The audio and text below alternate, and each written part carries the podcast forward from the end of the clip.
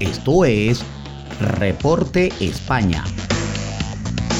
Por Noticias Digital 58, periodismo web de verdad. Buenas noches amigos, este es el resumen de Noticias Digital 58 transmitiendo desde la ciudad de Madrid, España. Les saluda Gabriel Higuera, CNP 20576. Comenzamos con las informaciones del día de hoy y es que el COVID deja casi 10.000 bajas entre los docentes, pero no paraliza la vuelta a las clases presenciales.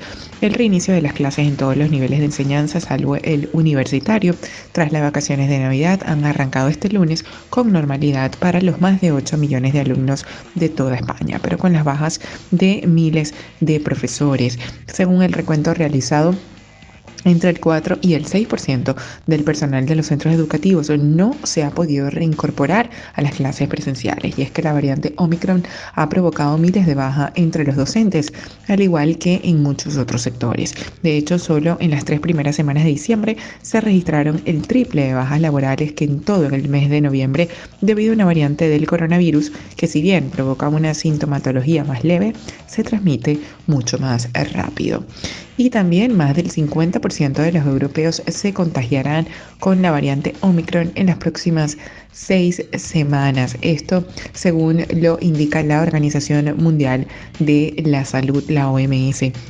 El pronóstico parte de un cálculo realizado por el Instituto de Métricas y Evaluaciones de la Salud de la Universidad de Washington, citado por el director de la OMS Europa, Hans Kloch.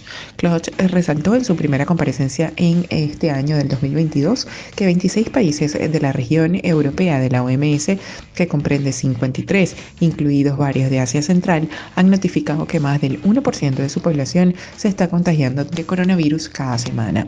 Del total de países de la región, 50 ya han registrado casos de Omicron que rápidamente se está convirtiendo en la variante dominante en la Europa occidental y ahora se está expandiendo en los Balcanes. Datos recopilados en semanas recientes confirman que Omicron es altamente transmisible porque las mutaciones que tiene le permite adherirse a las células humanas de forma mucho más fácil y puede infectar incluso a quienes lo han estado con anterioridad o a los vacunados, afirmó Klosch. Bien, esto es todo por el día de hoy. Recuerden que somos Noticias Digital 58, siempre llevándoles la mejor información para todos ustedes. Recuerda que el COVID no es un juego.